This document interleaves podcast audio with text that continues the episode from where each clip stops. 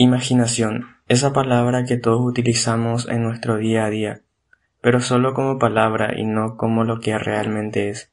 Yo me imagino que sí, y es que según la Wikipedia, la imaginación es un proceso creativo superior que permite al individuo manipular información generada intrínsecamente con el fin de crear una representación percibida por los sentidos. Recalco lo de que es un proceso creativo, en otras palabras, cuando imaginamos estamos creando algo que previamente no existía, y de ahí parte el punto de esto. Existe un mundo infinito de posibilidades cuando empezamos a utilizar realmente nuestra imaginación, desde algo tan básico como imaginarnos que estamos en nuestro lugar favorito, relajados cuando estamos en una situación en donde estamos nerviosos, por ejemplo ante un examen. Sin embargo, ¿por qué digo que estás utilizando mal tu imaginación?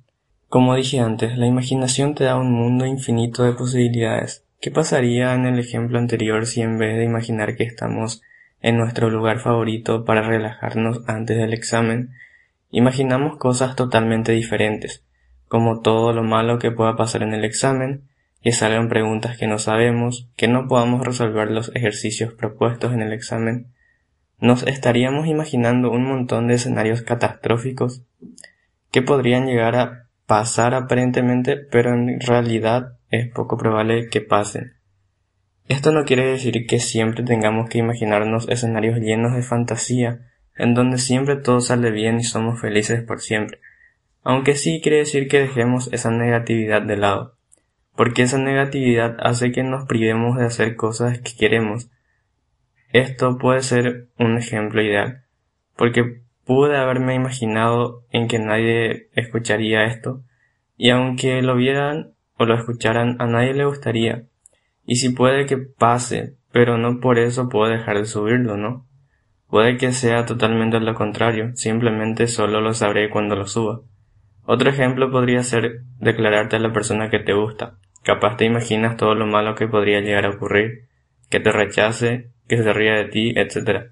Sin embargo, si también le gustabas a la otra persona y por estar imaginando cosas negativas, escenarios catastróficos, nunca te le declaraste y por ende perdiste esa oportunidad? Es paradójico, pero la imaginación repercute mucho en la mentalidad para bien o para mal. Lo que quiero decir es que aprendas a utilizar tu imaginación en favor tuyo, esa habilidad innata que yace en ti para que sea tu aliada y te ayude a salir de tu zona de confort. Tomar riesgos, y crecer, claro. Con esto no quiero decirte que no reflexiones en tus acciones o en tu toma de decisiones, pero sí que no dejes que esa imaginación tan negativa y catastrófica te cohiba a hacer cosas que podrían traer beneficios muy buenos a tu vida. Inténtalo y verás cómo todo puede fluir de mejor manera con una imaginación positiva. Y yo me marcho. Hasta luego.